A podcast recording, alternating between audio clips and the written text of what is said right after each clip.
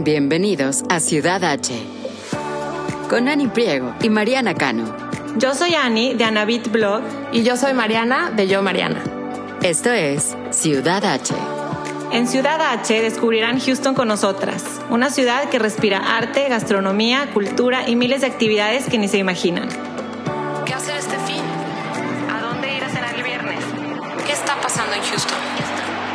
Desde restaurantes, bares y exhibiciones hasta eventos y viajes.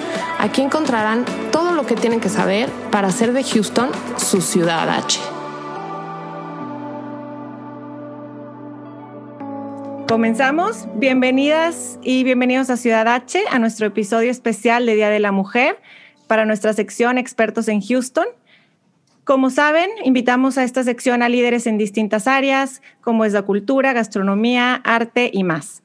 Y hoy tenemos el honor de contar con la presencia de la licenciada Alicia Kerber Palma, quien es cónsul general de México en Houston desde 2019.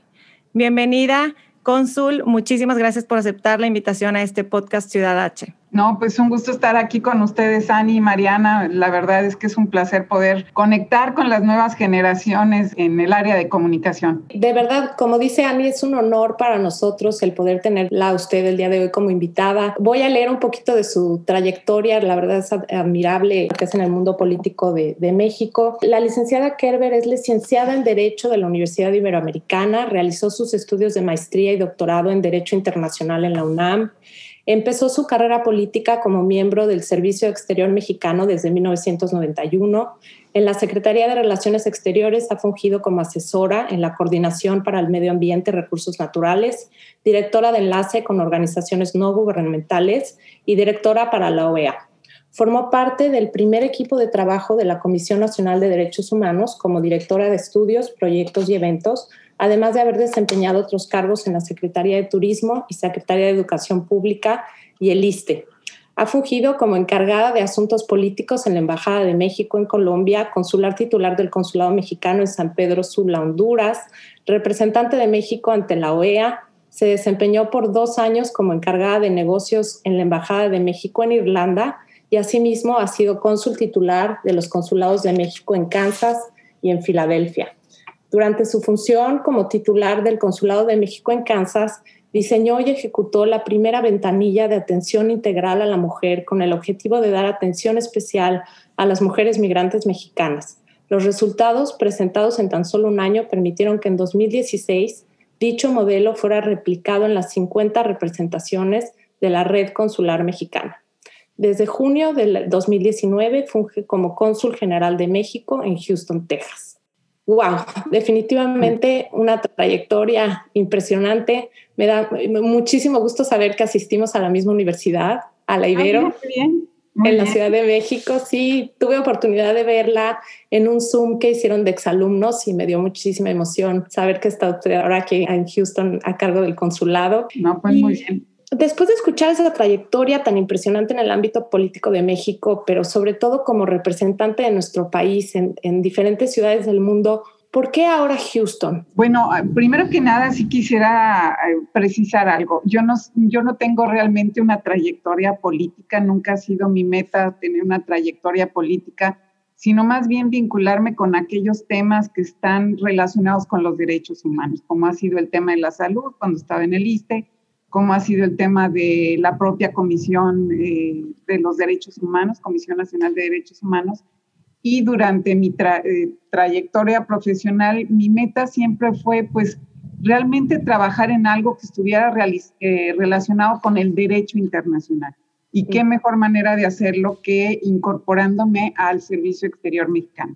Entonces, creo que eso es algo que siempre me gusta transmitir a las, a las generaciones. es em, tiene uno que tener un objetivo y a lo mejor puedes dar bandazos durante tu vida, pero siempre tratar de llegar a ese objetivo.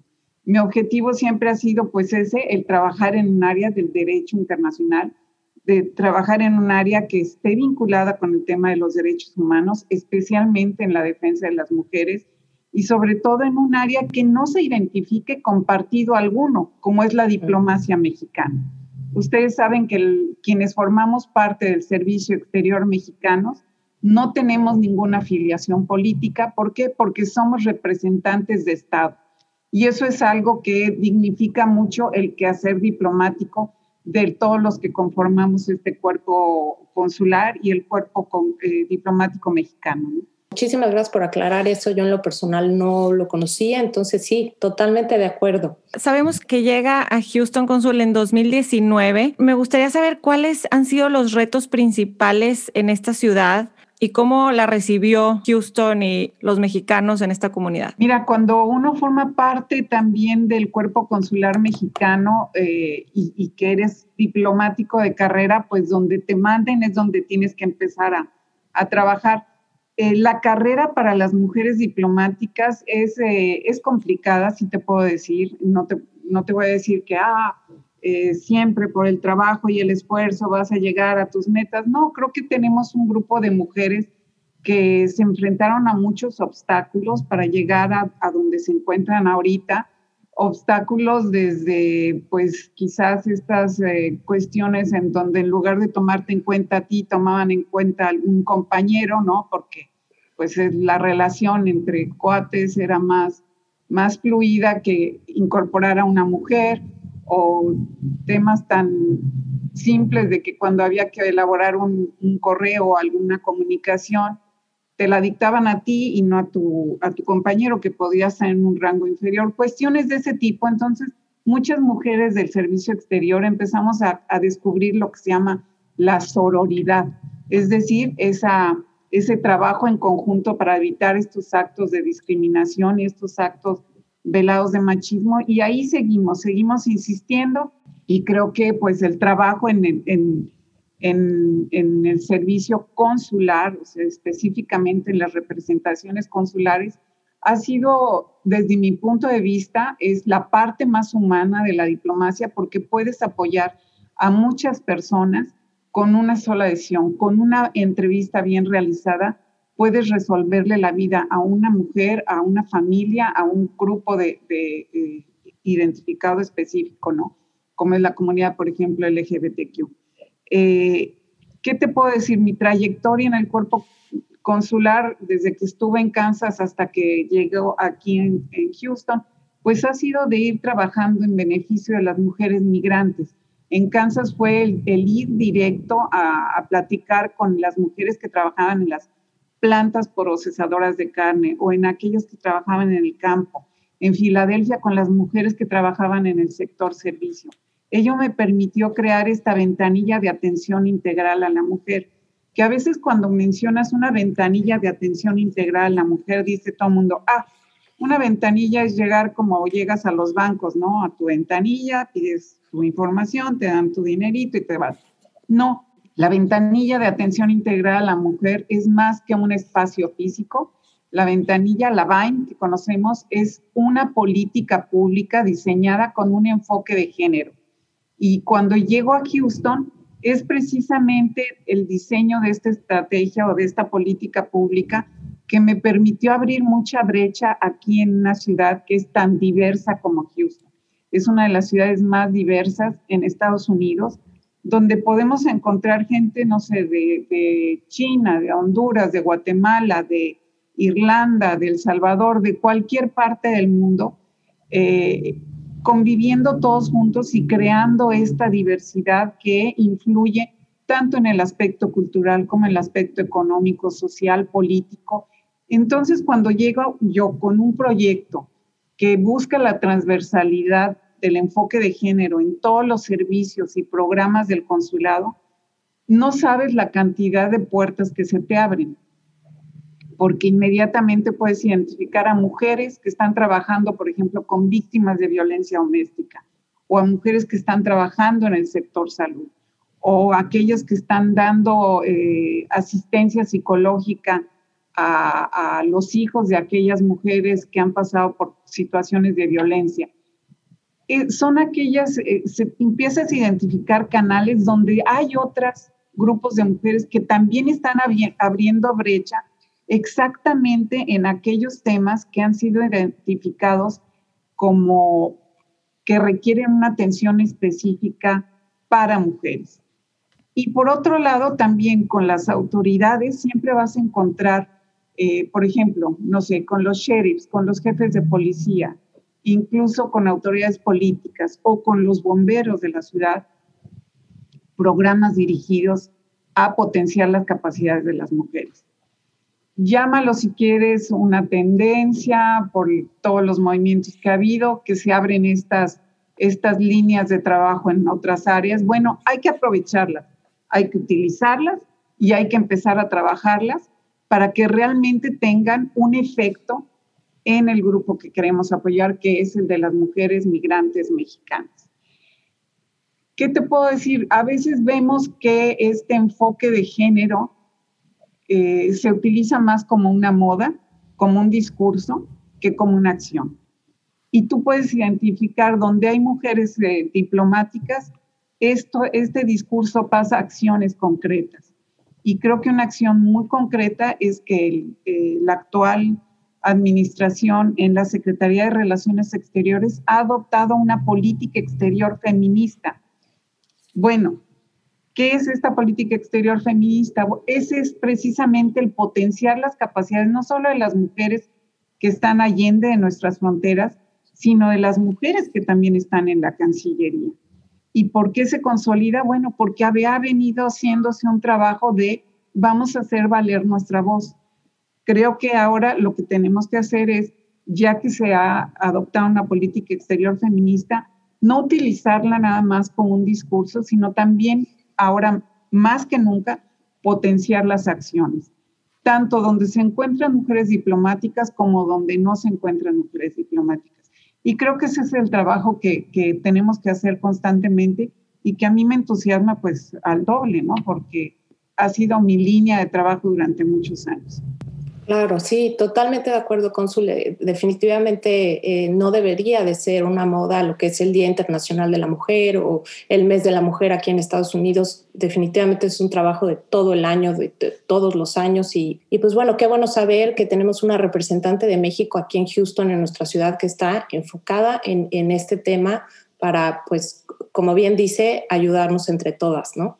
Eh, me encantaría saber un poco más de detalle acerca de cómo funciona específicamente esta ventanilla de atención integral a la mujer en Houston cómo la puede accesar la gente y, qué diferencias ha encontrado en la implementación de esta ventanilla específicamente eh, aquí en Houston, comparándola con otras ciudades en donde ha sido implementada. Tan sencillo como, por ejemplo, en, en Kansas, las mujeres que se acercaron a la ventanilla, las primeras que empecé a entrevistar, que fue cuando dije, la mujer migrante requiere un espacio concreto para ellas, ¿no?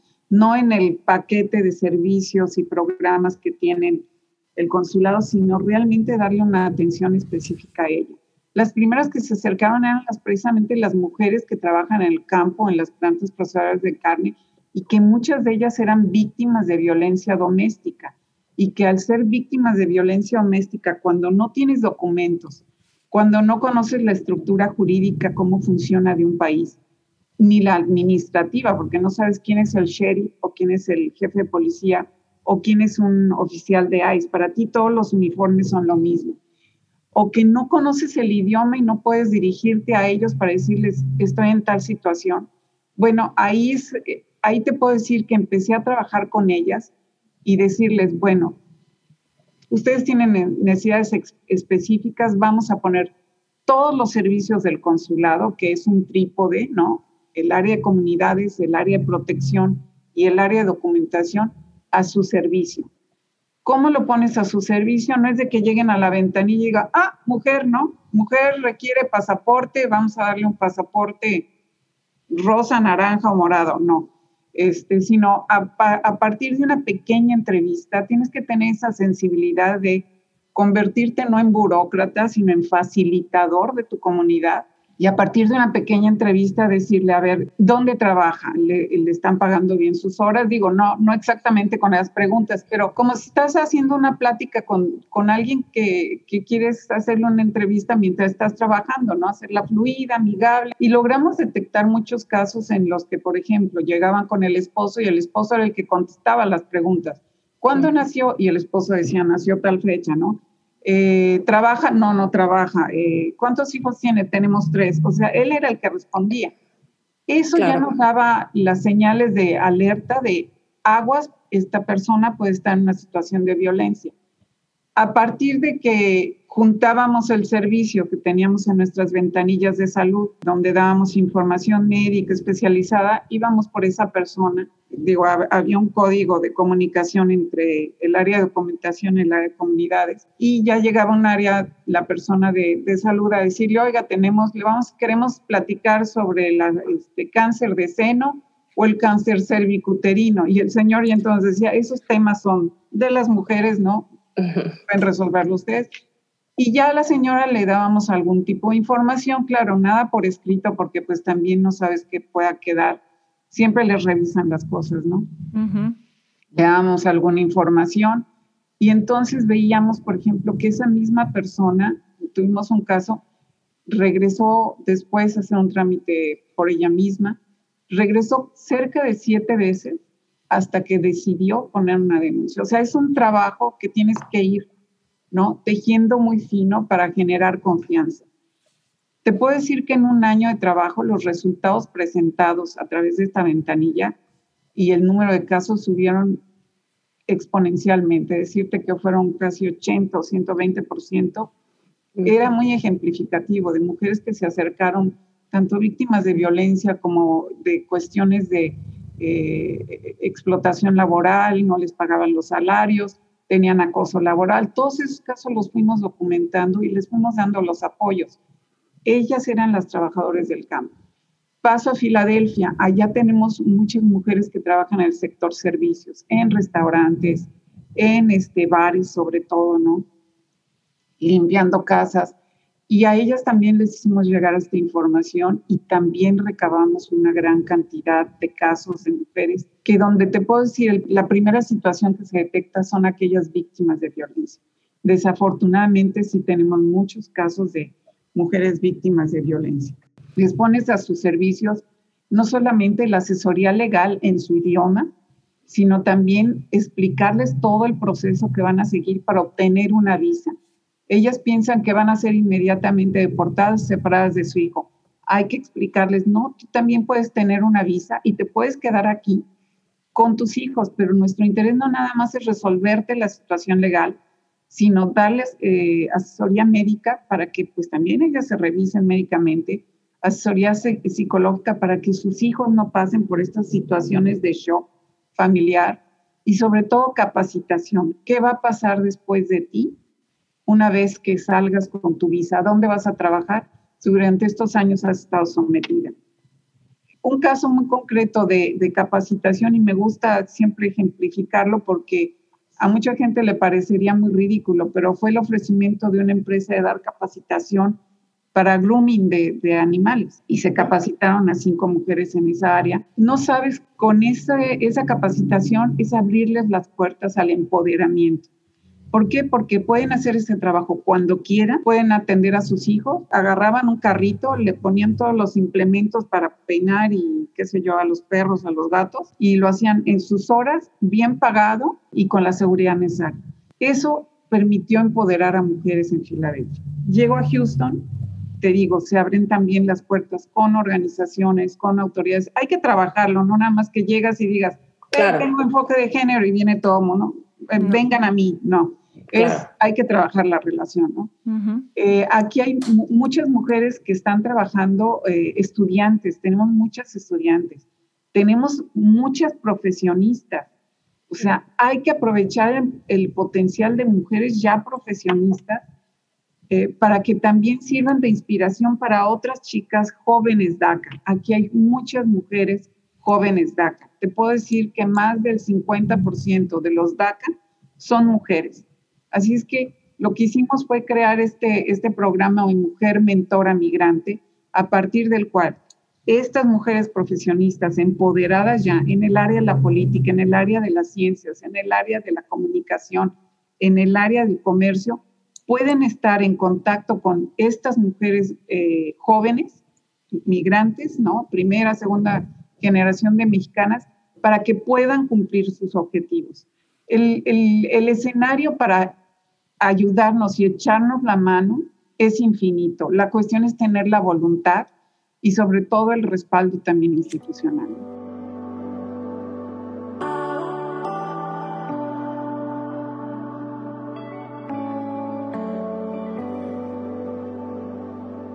Antes que pasemos al tema de mujeres migrantes mentoras, eh, me encantaría saber, o sea, físicamente es una ventanilla que está en el consulado en donde las mujeres pueden entrar al consulado y, pedir ahí ayuda o necesitan meterse a la página de internet, sacar una cita, no. o sea, específicamente cómo funciona. Claro, no, no es un espacio físico, es lo que eh, trato siempre como de, aclarar, la ventanilla no es un espacio físico, es una política pública.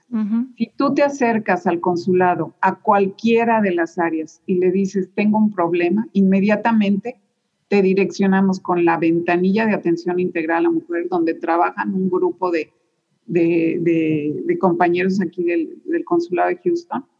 Y ahí ya te van a desplegar todos los servicios para atenderte de manera discrecional, tu información es reservada con eh, la, la, confidencialidad que se requiere, ¿no? Eh, es gente que ya ha recibido capacitación tanto por, pues no sé, por ejemplo, el FBI en tema de trata o en tema de violencia doméstica para saber cómo llegar a nuestras paisanas en situaciones de, de conflicto, ¿no?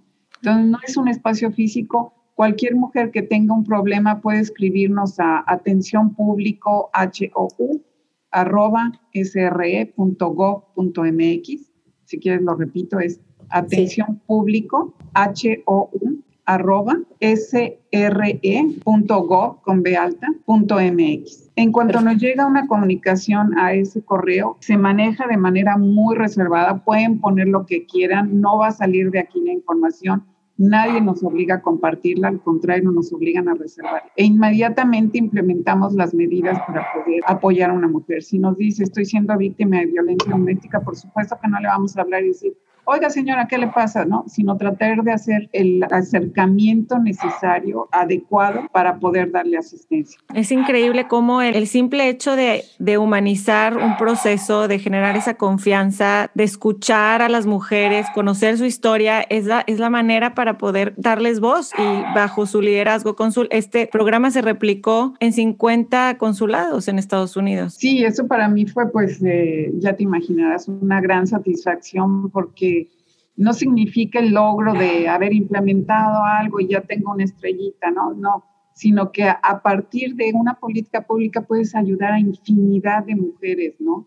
y, sobre todo que se entiende eso, que es una política pública que tiene que ser implementada por eh, titulares de consulado, hombre y mujer. Quienes sean, tienen que aplicarla como una política pública de apoyo y de empoderamiento a la mujer mexicana migrante. Estábamos comentando ahorita el otro programa que tienen de mujeres migrantes mentoras. ¿Cómo funciona para apoyar a, las mujeres DACA, estudiantes y, profesionistas? A veces no hay ese acceso, ¿no? No hay esa, comunicación directa con alguien que pueda motivarnos, inspirarnos y, empoderarnos como mujeres. ¿Cómo surgió este programa y, cómo, cómo pudiera alguien tal vez aplicar para ser mentora o aplicar para la mentoría? Lo primero es, eh, este programa es precisamente, fue identificar quiénes estaban empoderadas en la comunidad, mujeres migrantes que ya pasaron por todo este proceso y que realmente tengan ese convencimiento de, sí quiero ayudar a alguien más, ¿no? Porque hay quienes llegan y ya, ya llegué, ya me, ¿no? ahora de aquí para adelante yo. No, sino que apoyen a abrirles el camino a las, a las jóvenes generaciones identificamos estas mujeres, este, muchas de ellas muy conocidas a nivel eh, nacional aquí y a nivel local en Texas, y estaban en la mejor disposición de tener bajo su, digamos, su, su ala protectora, ¿no? alguna joven que quisiera tener o que se identificara con la trayectoria o la, la disciplina que ellas tienen. Eh, sí te puedo decir que en un principio nos costó trabajo de convencer a, jóvenes de nuevas generaciones casi era como hablarles, por favor, ¿quieres tener una mentora? Porque también esa, hay, como ese reticencia, a ver, y así somos los mexicanos, a ver, primero quiero ver qué pasa para luego ver si le entro, ¿no? Identificamos ya algunas, algunas chicas que van a ser mentoradas, estas profesionistas migrantes, y queremos ver el resultado. Es un programa que se lanzó el año pasado, estamos consolidando este año y queremos ver ese resultado. Pero cualquier joven que quiera tener algún tipo de apoyo, pues que también nos inscriba a atención público hou.sre.gov.mx. Tenemos, por ejemplo, en el área política nos está acompañando Silvia García, que es eh, una congresista federal, ¿no? Tenemos en el área de, de las ciencias Dorothy, Dorothy Ruiz, que está en, en, la NASA aquí en Houston. O sea, qué mejor que tener una, una persona de esa calidad en área de las ciencias, ¿no? Temas en el área de, comercio, está la, eh, la, doctora Murillo, que es de la Cámara de Comercio aquí en Houston. Eh, que nos digan de qué área y nosotros les buscamos la persona que pueda ser su mentora correcta. Ellas están en la mejor disposición de trabajar y sobre todo que lo ven como un, como un eh, devolver un poco de lo, todo lo que ellos han trabajado y de lo que todo lo que han recibido devolverlo también a las nuevas generaciones, ¿no? Entonces, aunque tenga que terquearle yo y terquearle y terquearle a que salga este programa, lo voy a seguir haciendo hasta que convenza a más jóvenes de que participen en este programa. ¿no? Consul, como mexicanas viviendo en Houston, yo en lo personal tengo 16 años viviendo ya acá, eh, ¿cómo podemos apoyar estos programas? ¿Cómo podemos a lo mejor voluntariar nuestro tiempo, sumarnos al esfuerzo de conectar, estoy pensando en voz alta, pero a lo mejor de conectar a estas dos personas, a la que quiere la mentoría con la mentora, no sé, de alguna manera apoyar con procesos a lo mejor administrativos. ¿Hay alguna manera en la que, en la que podamos ayudar? Claro, contáctenos con, a, nosotros aquí en el consulado. Tenemos infinidad de, por ejemplo, en estos momentos de pandemia, pues hicimos cualquier cantidad de Facebook Live sobre muchísimos temas, incluso dimos clases de zumba por, por, por, internet, ¿no? Eh, meditación para los niños, para que se desestresaran de estar encerrados en, en sus casas, eh, sobre asesoría legal en materia de violencia Tuvimos cualquier cantidad de foros, pero esperamos volver a tener esos foros de manera presencial, porque eso es lo que enriquece la interacción eh, directa enriquece no solamente los programas, sino también a las personas que participan. Y en esos casos necesitamos el apoyo de muchos voluntarios y voluntarias, ¿no? El voluntariado lo valoramos muchísimo y sobre todo también, lo que les pedimos mucho es, si conocen alguna mujer mexicana en alguna situación complicada, díganle que acuda al consulado. O sea, aquí tenemos cualquier cantidad de programas para solucionarles ese pequeño problema que para ellos puede ser gran problema, ¿no? desde eh, sacarles el acta de nacimiento a sus hijos, eh, no sé, ver cómo se encuentran sus padres aquí en, Houston. Vamos a implementar un programa también para los, los eh, adultos mayores que viven aquí en Houston. es decir, siempre les digo, no piensen en si podemos ayudarles, piensen en que nos plantean el problema y seguro que vamos a ayudarles. Y si no tenemos la solución en ese momento, la vamos a buscar porque contamos con todos los recursos para poder hacer las conexiones para resolver una problemática. Entonces, ¿de qué manera pueden ayudarnos? Díganle a todo el mundo que se contacte al consulado en cualquier situación que se encuentre. Sí, y justo por lo mismo es que queríamos tener esta conversación con usted y abrir más este espacio de comunicación con, con nuestra comunidad de mexicanos en Houston, precisamente para ayudarle al consulado a correr la voz, ¿no? Y que la gente sepa que ahí están. Muchas veces nada más nos enfocamos en una parte del, de las tres áreas grandes, que es la documentación, y no vemos la comunidad, no vemos la protección y todo esto, y, nos encanta conocerlo de viva voz de usted, Consul. Sabemos, como ya platicamos, que su trabajo está muy enfocado a la perspectiva de género. Creo yo que la marcha en México del 8M y en Monterrey y en otras ciudades de, de México fue como un parteaguas en esta lucha de los derechos de la mujer. Y me gustaría saber qué hay ahorita, eh, qué, vamos a celebrar el 8 de marzo, el Día de la Mujer, en el Consulado de México en Houston. ¿Quiénes podemos asistir? ¿Hay algo virtual? ¿Qué podemos esperar? Claro, el, 8 de marzo vamos a tener un conversatorio en nuestra plataforma de Facebook Live, un conversatorio con mujeres eh, muy destacadas en diferentes áreas, ¿no? Así es que esperamos que también lo, promocionen para que muchos se conecten. Va a ser a las 6 de la tarde el próximo 8 de marzo.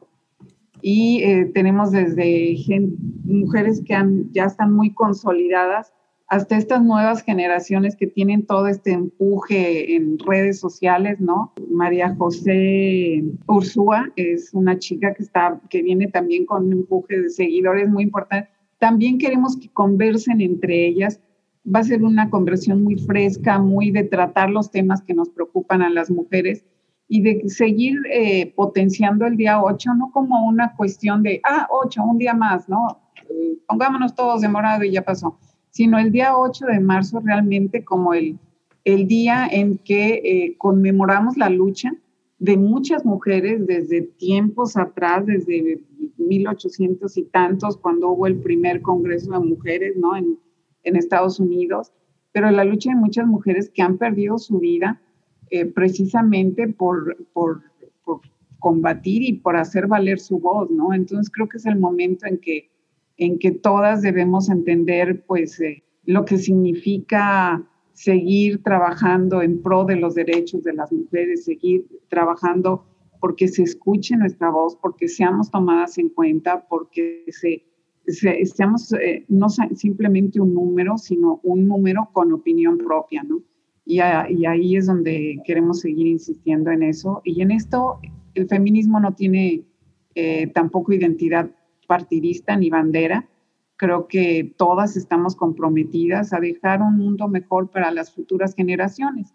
Pero, pero, y, ahorita que me oigo decir eso es, este, a veces siento como que suena romántico, ¿no? Eh, trabajar para dejar un mundo mejor para nuestros hijos. Pero también viene del otro lado pensar qué hijos vamos a dejar para un futuro mundo. O sea, hay que trabajar en los dos, en los dos senderos, ¿no? Tanto trabajar para las futuras generaciones, pero trabajar con las generaciones actuales, porque tampoco queremos que sean estas generaciones que no aportan nada al, debate público, ¿no? Que también tengan esa conciencia de, identidad de género, que también se sumen a la lucha de, de, la comunidad de las mujeres y de la comunidad LGBTQ, ¿no? Eh, hay, que, hay que hacer valer nuestra voz más. No, definitivamente. Yo en lo personal tengo dos hijas adolescentes, una de 16 y otra de 14.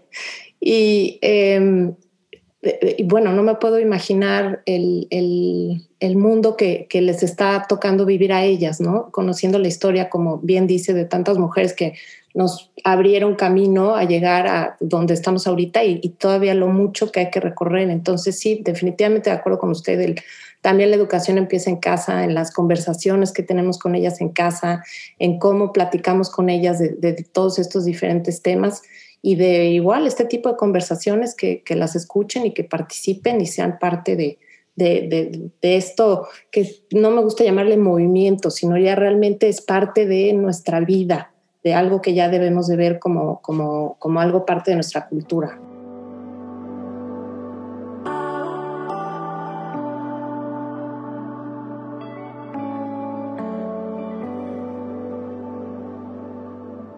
Consul, quería yo saber, hace unas semanas eh, vivimos una de las peores tormentas invernales que la ciudad de Houston ha vivido en su historia. ¿Cómo está apoyando el consulado a los mexicanos en Houston que han sido afectados por esta tormenta que vivimos aquí en la ciudad? Bueno, lo primero que hacemos cuando se presenta cualquier tipo de desastre natural es inmediatamente comunicarnos con las autoridades locales. A veces escuchamos a gente que dice es que no han ido a donde fue la inundación y no están donde hubo la explosión pues no, no vamos a estar donde fue la inundación ni donde fue la explosión porque no, tenemos, no somos capacitados, no tenemos la capacitación para estar en esos lugares de riesgo. Pero sí establecemos comunicación con las autoridades competentes, uno, para que nos den información de todos los connacionales que se han visto afectados y sobre todo para identificar el tipo de apoyos que vamos a dar por ejemplo, en el caso de, los, de la tormenta invernal, inmediatamente identificamos los albergues, los damos a conocer a través de nuestras redes sociales. Algo que sabemos que traen los paisanos y paisanas es un celular. Entonces, ahí bajan el, a través de Twitter, a través de Facebook, pueden ver toda la información. Les estuvimos subiendo constantemente la información de los albergues. Eh, les pusimos a disposición el teléfono de emergencias que está a las 24 horas del día abierto, eh, la conexión para el, el, CIAM, el Centro de Información de Atención a Migrantes, que también trabaja las 24 horas del día. Les pedimos que bajaran la aplicación Mi Consulmex, eh, es una aplicación muy amigable que tiene un botón de pánico. En caso de emergencia, puedes apretar el botón de pánico e inmediatamente te redirecciona al teléfono de emergencia del consulado más cercano. Entonces, eh, todas esas eh, herramientas las ponemos a disposición en una situación crítica. La constante comunicación con las autoridades es fundamental, así es que estuvimos en contacto con el jefe de bomberos, ¿no? con el sheriff, con el jefe de policía, porque ellos nos pasan de viva voz cualquier identificación de casos. Y sobre todo, eh, pues también la, con aliados estratégicos gestionamos la donación de, de despensas y la donación de agua. Muchas de ellas no las hacemos en el consulado porque pues también había que cuidar las condiciones en las que se encontraba el consulado, sino que vamos a esos centros de salud y ahí a esos centros de distribución de alimentos y también ahí los, los, los donamos, ¿no? Entonces, eh, es una acción constante que realizamos. Recientemente hicimos lo que es el programa de visitas a trabajadores temporales, donde están, tú, tú ves estos trabajadores que están en Home Depot, en Walmart afuera. Bueno, pues vamos, platicamos con ellos, les damos, este, no sé, kits de, de higiene ahorita, de, de higiene no solo personal, pero el gel antibacterial, ¿no? Esta información de cómo proteger su salud. Y eh, les distribuimos despensas y cobijas, porque pues, el, frío estaba canijo, ¿no?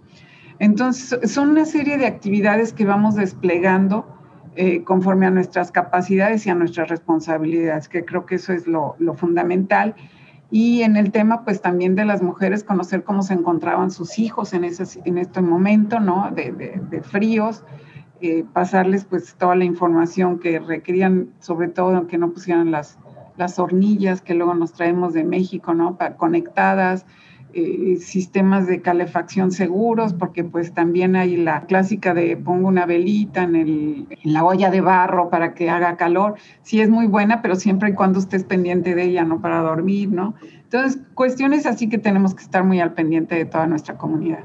Claro, y la verdad que la comunidad de Houston es una comunidad increíble, como bien dijo al principio, es muy diversa, hay gente de todo el mundo y ya hemos pasado por desastres naturales importantes como fue Harvey hace unos años, eh, bueno, todo el año pasado con lo que fue la pandemia. Entonces, sí siento que es una ciudad que, que se une, que ayuda, que, que, va hombro con hombro con el vecino viendo cómo podemos ayudar. Entonces, eh, pues qué bueno saber que el consulado es parte de esto y, para apoyar a toda la gente que sí, esta helada, qué barbaridad, nos vino a tomar a todos por sorpresa, que, que estuvo durísima.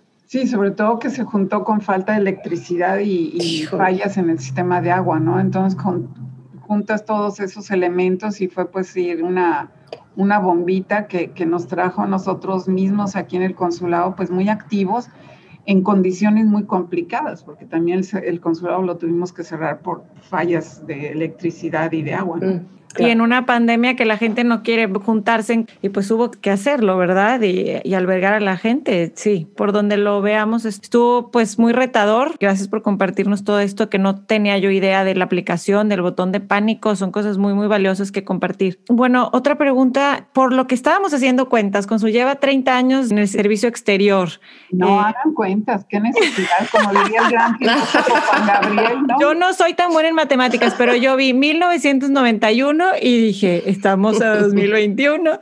Entonces, bueno, y eh, particularmente en Estados Unidos desde 2012. Y bueno, quisiéramos nosotros saber qué es, qué ha sido para usted vivir fuera de, de su país, de México, tanto tiempo y, y, qué considera que nos caracteriza a los mexicanos viviendo en el extranjero y particularmente en Houston, en Texas, en, este, en estos años que lleva aquí, si hay algo que, que nos identifique. Yo creo que eh, la, experiencia en Estados Unidos es, eh, y, en donde quiera, ¿no? Es muy enriquecedora en el sentido de que te permite apreciar bien lo que tenemos en México, el gran potencial que hay en el recurso humano fundamentalmente, ¿no? Tenemos un, un, un recurso humano en nuestro país que a veces no lo valoramos, pero tú puedes ver a los, como les llaman aquí, a los yarderos, a los ruperos, ¿no? Que son los que están en, construyen los techos y eso que son gente que le entra duro al trabajo, ¿no? Muchos de los empleadores nos dicen es que la ética del trabajo en el trabajo de los mexicanos no la encontramos en muchas otras nacionalidades. Entonces, te, empieza a surgir esa de qué fregones somos, ¿no? La verdad.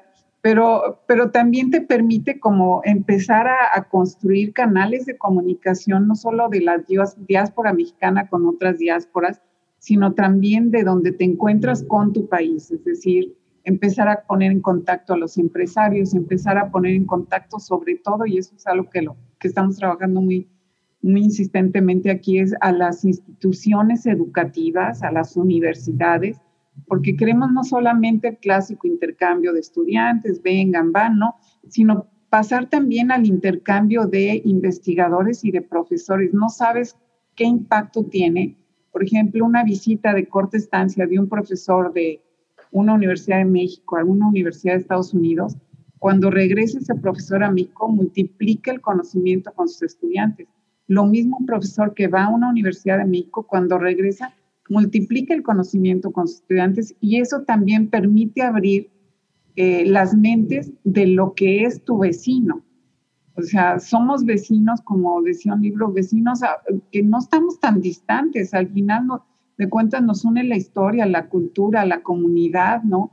El comercio, todo ello estamos totalmente interconectados y eso también te permite pues trabajar en todas estas áreas, en el tema de cultura, en el tema de comercio, en el tema de gastronomía, por ejemplo.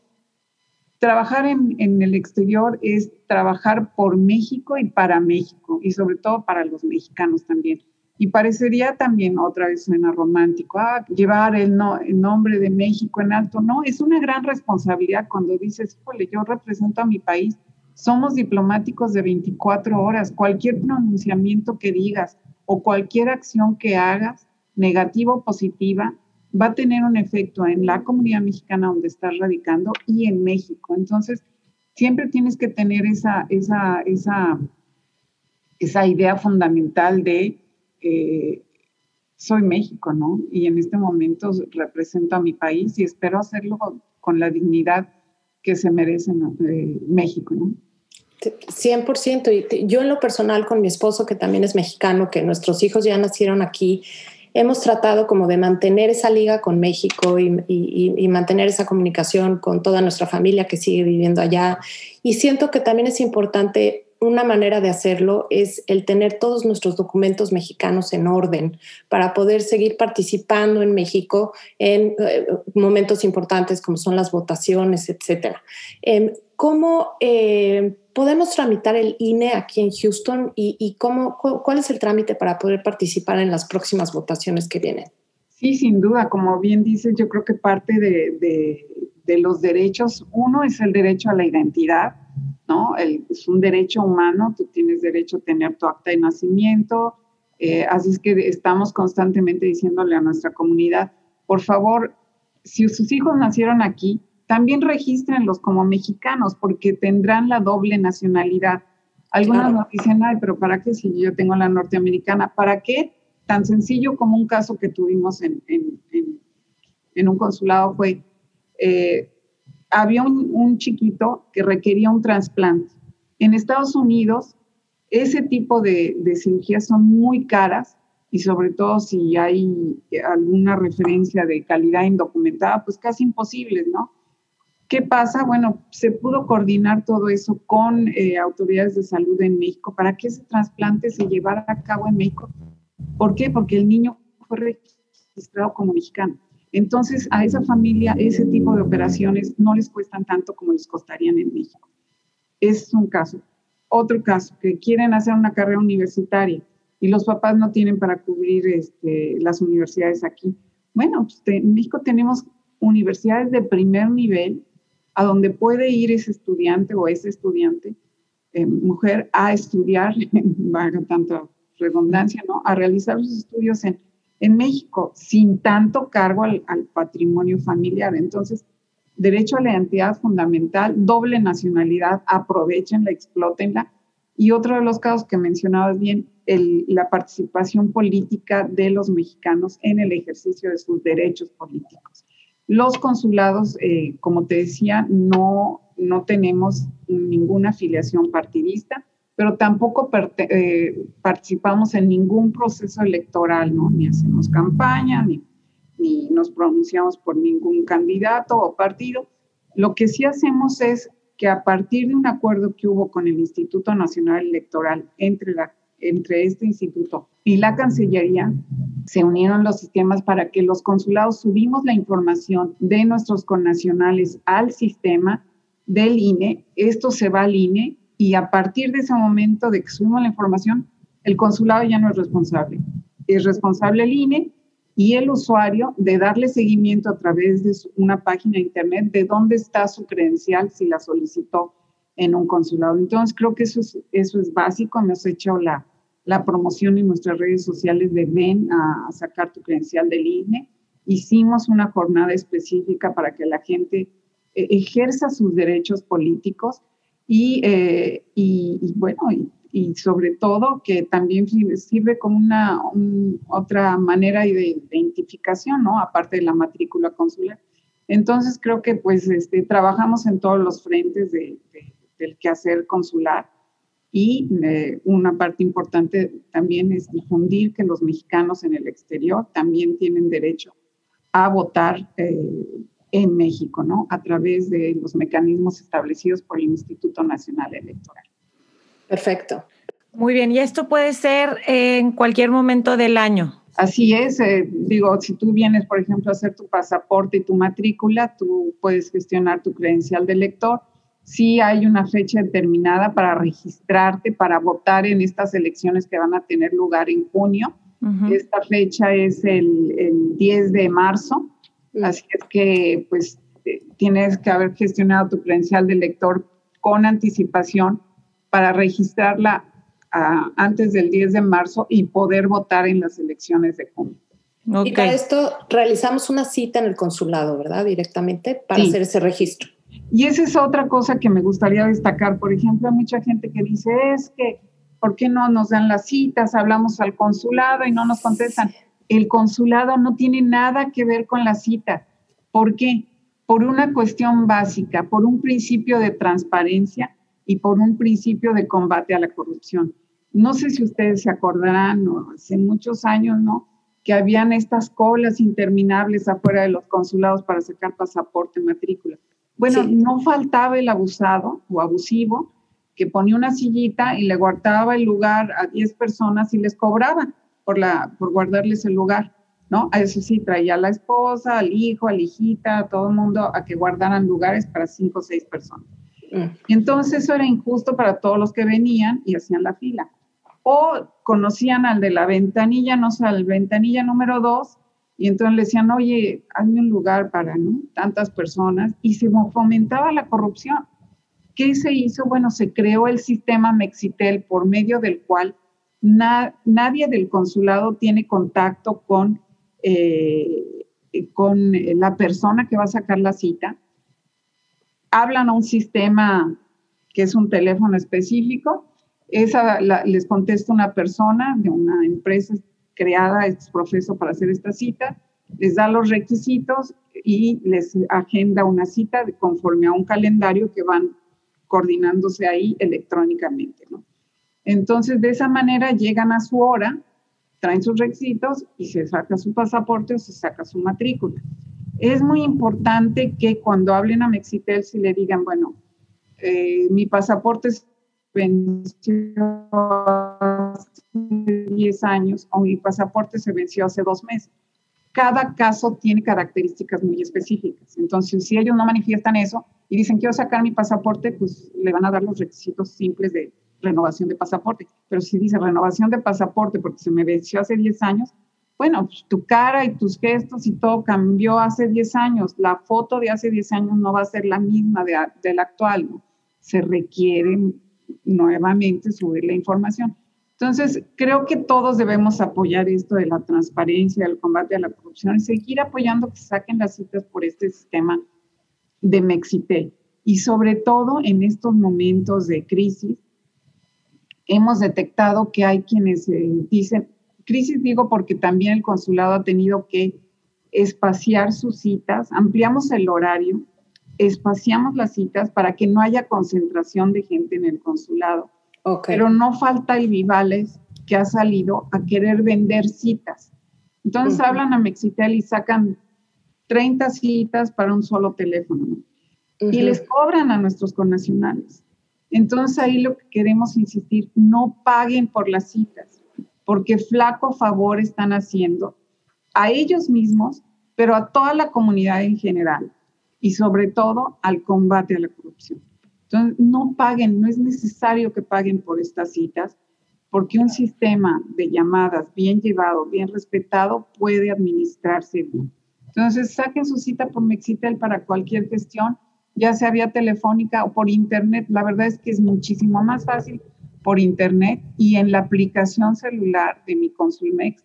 Me dicen que todos los que han entrado por mi Consulmex a Mexitel han sacado su cita. Entonces, pues, qué mejor que hacerlo por vía electrónica. Ok, muy bien. Consul, para terminar, bueno, creemos que como mujeres mexicanas y latinas viviendo en Estados Unidos, estamos hoy más unidas que nunca y haciendo historia en diferentes ámbitos, diferentes industrias. Y sabemos por todo lo que hemos platicado hoy que en su trabajo ha conocido pues, los problemas que enfrentamos directamente las mujeres y especialmente las mujeres migrantes en grupos vulnerables como la violencia doméstica, el abuso. Y pues nos gustaría cerrar con cómo cree usted que estas terribles situaciones puedan disminuir y cómo todas las mujeres migrantes, todas las mujeres que no vivimos en México, sino vivimos en, específicamente en Houston hoy, podemos aportar también a esta a que esto disminuya. Claro, yo creo que las mujeres en, el exterior tienen mucha voz, sobre todo para apoyar lo, que están haciendo las mujeres en México, ¿no? En todos los rubros, en, todo, en el ámbito político, en el ámbito de la ciencia, en el ámbito eh, de cualquier aspecto de la vida social en México, ¿no? Así es que apoyen esas, esas voces también, súmense a, las voces con las que se identifiquen, pero sobre todo teniendo en, mente algo fundamental y me gustó lo que mencionaste ahorita de, de grupos que se encuentran vulnerables, porque a veces a las mujeres nos ponen como grupo vulnerable en general, ¿no? No, no somos un grupo vulnerable, somos un grupo que ha sido vulnerado, vulnerado en sus derechos. No somos un grupo minoritario, representamos más del 51% de los votantes en México. Entonces no hay una minoría, no estamos representados en igualdad del número de votos que damos en, cualquier movimiento este, electoral, pero sobre todo tampoco somos un colectivo. Entonces, tenemos que hacer valer que somos un grupo que requiere y que necesita y que demanda igualdad de condición. Y esa igualdad ha sido una lucha durante muchísimos años a lo largo de la historia en todo el mundo. Entonces, tenemos voz, tenemos presencia y tenemos fuerza. Y eso lo tenemos que estar muy conscientes de ello, sobre todo también porque uno de los objetivos del milenio, de los objetivos del milenio, estos grandes objetivos del milenio de los que tanto se habla, se dice que se debe de, igual, de encontrar la igualdad en los próximos nueve, nueve años. O sea, nos quedan muy pocos años para realmente lograr la igualdad. Se dice que, de acuerdo a Naciones Unidas, será hasta 2086 cuando logremos esa supuesta igualdad. O sea, ya no cumplimos los objetivos del milenio. Entonces, creo que todas debemos de sumarnos para seguir insistiendo en igualdad de derechos, igualdad de condiciones para las mujeres, para las futuras generaciones y sobre todo también, pues, para, la, para las qué generaciones vamos a dejar para el mundo eh, que se quiere tener, ¿no?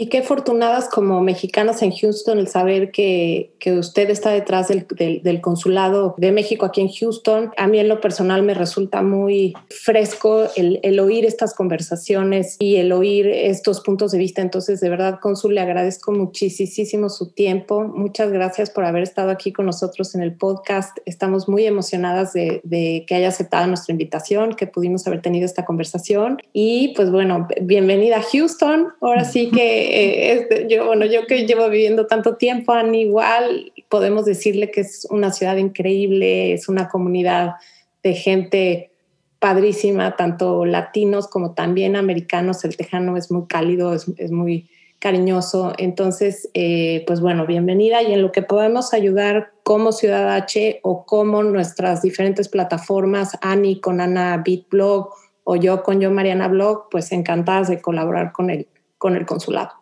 Muchísimas gracias. Y pues bueno, seguir insistiendo en que la palabra 2021 es la sororidad. Creo que, que, cada vez más nos hemos dado cuenta las mujeres que unidas somos más fuertes y que hay que apoyarnos entre nosotras y, y eso es el, se resume en esa palabra de sororidad que, que me gusta mucho y que no la usamos tanto, así que me gustó mucho escucharla de su parte. Y una vez más, muchas gracias eh, a su equipo tan profesional, Valeria y Nuria, que nos apoyaron y, estamos, estamos conectadas, encantadas de llevar este mensaje de todo lo que hacen en, en Consulmex en Houston a toda nuestra audiencia. No, pues muchísimas gracias a ustedes y bueno, que no sea la última vez que nos conectemos. Seguro no. Muchas gracias y mucha suerte. En el próximo evento estaremos el 8 de marzo conectadas para escuchar la conversación sí. que va a estar muy buena. En el Facebook okay. Live les dejamos todos los datos aquí en los, las notas del episodio para que nos conectemos y estemos por ahí con el consulado el 8 de marzo. Encantadas. Muchísimas gracias a todas.